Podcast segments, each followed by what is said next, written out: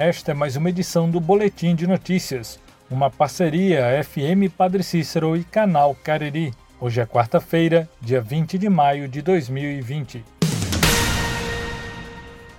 Barbalha confirmou ontem, terça-feira, o primeiro óbito de uma pessoa residente no município por coronavírus, uma paciente com mais de 60 anos com graves comorbidades. O falecimento ocorreu no último sábado, dia 16, e teve a causa confirmada após exames realizados no Laboratório Central de Saúde Pública no estado do Ceará, o LACEN. A informação foi publicada no site oficial da Prefeitura de Barbária na noite de ontem em uma nota que informa que se trata de um caso diferenciado de Covid-19, mas não esclarece que diferenciação é essa. Ainda de acordo com a nota, a Secretaria de Saúde, juntamente com a equipe do Hospital Regional do Cariri e da Faculdade de Medicina da Universidade Federal do Cariri, a UFCA, estão realizando investigações epidemiológicas para a coleta de dados que serão enviados ao Comitê Estadual de Enfrentamento à Covid-19 para melhor compreensão do caso. Segundo o último boletim epidemiológico publicado pela Prefeitura de Barbalha no dia 17,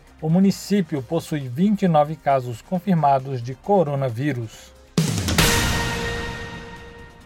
O bebê Francisco Bernardo Cid Lopes, de três meses de vida, recebeu alta da sua internação decorrente do diagnóstico de coronavírus na última terça-feira, dia 12, da Clínica Pediátrica do Hospital Regional Norte, unidade da rede estadual de saúde localizada no norte do estado. Sob aplausos da equipe, o filho de Luísa Luana Furtado Cid Lopes evoluiu bem e saiu do hospital nos braços da mãe. É mais uma vitória na vida desse bebê que nasceu prematuro e teve diversas reinternações por complicações cardiorrespiratórias. Segundo Luana, o medo que sentia era a possibilidade de perder o filho. Ele já ficou internado algumas outras vezes e a gente já fica um pouco calejada, fica apreensiva, mas a gente fica angustiada, de acordo com a médica pediátrica do Hospital Regional Norte, Thaís Saldanha, não existe tratamento específico do coronavírus para pacientes prematuros. Ela destaca que crianças com comorbidades merecem um suporte maior. Em relação a pacientes com prematuridade, não há um tratamento específico, mas a gente sabe que crianças que têm patologias pulmonares, né, e os prematuros, eles têm uma chance maior de ter essas patologias pulmonares crônicas, têm uma chance maior de agravamento, de necessidade de oxigênio, de necessidade de intubação e necessidade de um suporte maior em forma de medicação ou de oxigenação. Então, esses são os riscos maiores e as possibilidades de tratamento também nesse sentido. A médica Thais Saldanha explica sobre a importância do cuidado com as informações sobre tratamentos e medicações e recomenda os cuidados no distanciamento social. O tratamento para o coronavírus ainda está em fase de estudo. Tem muitas medicações aí que estão sendo citadas, mas a gente tem que ter cuidado com a fonte dessa informação, porque muitas medicações ainda estão em fase de estudo. Apesar de não haver nada muito concreto, né, as primeiras evidências estarem se formando agora, a parte da prevenção tem evidência científica. Então a gente já sabe a importância de manter um isolamento social nesse momento. Principalmente as crianças, em geral, não têm necessidade de saírem de casa. Se possível, os cuidadores diretos dessas crianças também fiquem no domicílio e, se precisarem sair, sempre de máscara. Criança acima de dois anos também pode usar máscara sempre lavar as mãos, álcool gel, todas as outras medidas de higiene que já estão sendo citadas. Após anúncio feito nas redes sociais pelo prefeito de Missão Velha, Diego Feitosa, sobre a implementação de medidas mais rígidas de isolamento social no município desde segunda-feira, a Prefeitura de Missão Velha publicou em seu site oficial neste dia 19 de maio o decreto que regulamenta essas novas medidas. A decisão do prefeito Diego Feitosa foi tomada após ele ter sido diagnosticado com o novo coronavírus de acordo com o decreto 022/2020, que traz a data de publicação como dia 15 de maio, as novas medidas consistem no fechamento de vias, circulação de pessoas na cidade e outras medidas para conter aglomerações. O decreto determina a interdição de praças e locais públicos e que apenas comércios e serviços essenciais devem funcionar na cidade. Também torna obrigatório o uso de máscaras em todos os logradouros oficiais. O descumprimento das regras poderá resultar na cassação de alvarás e aplicação de multas. De acordo com o último boletim epidemiológico lançado na segunda-feira, dia 18, Missão Velha possui 12 casos confirmados de Covid-19. Uma pesquisa que leva em consideração a transformação no comportamento do consumidor diante da pandemia provocada pelo novo coronavírus buscou identificar quais os hábitos de consumo atuais e o que se pode esperar depois do fim do isolamento social. Ao todo, foram entrevistadas 860 pessoas através de formulário digital no período que compreendeu os dias 4 e 10 de maio. Os resultados apontam que há uma necessidade de os negócios locais buscarem se reinventar, repensando formatos, produtos e processos para atender ao novo mercado.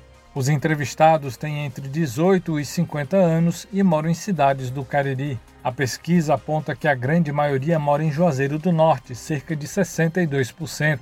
75% dos entrevistados têm ensino superior, 22% ensino médio e 3% ensino fundamental. Do total, 57% são mulheres e 43% são homens.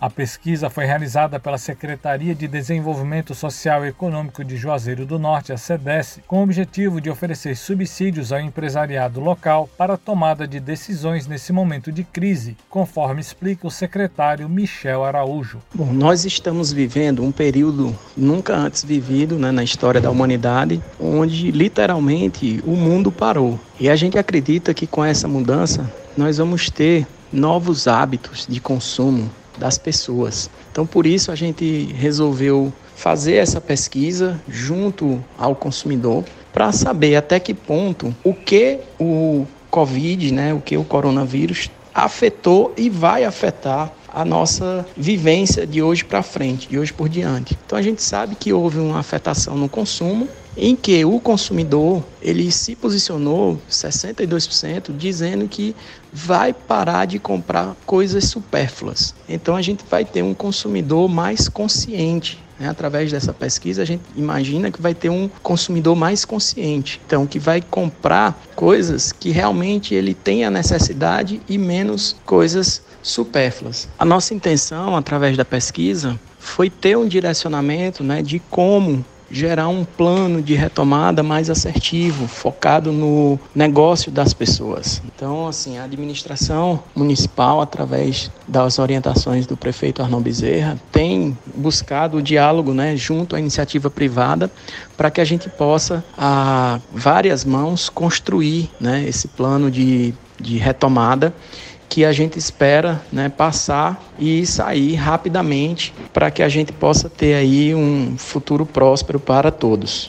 A pesquisa aponta que 62,3% dos consumidores têm preferido comprar em supermercados, embora pequenos negócios de bairros venham ganhando mais espaço. 62% dos entrevistados estão optando em realizar compras através da internet e que essas compras têm sido realizadas também no mercado local através de redes sociais como Instagram e WhatsApp, aplicativos e sites. Após o confinamento, 64% dos entrevistados não têm pretensão de gastar com supérfluos. A prioridade será o essencial. Outros vão investir em viagens, festas, cinema e eventos de esporte, focando no lazer e no entretenimento. No comércio, a maior parte das compras tende a ser de vestuário e calçados, eletrônicos e utensílios domésticos. O resultado da pesquisa na íntegra está publicado na página da CDS no site juazeirodonorte.ce.gov.br. Eu sou Hudson Jorge e esta foi mais uma edição do Boletim de Notícias, uma parceria FM Padre Cícero e Canal Cariri, disponível no Spotify, Castbox e no site canalcariri.com.br barra boletim.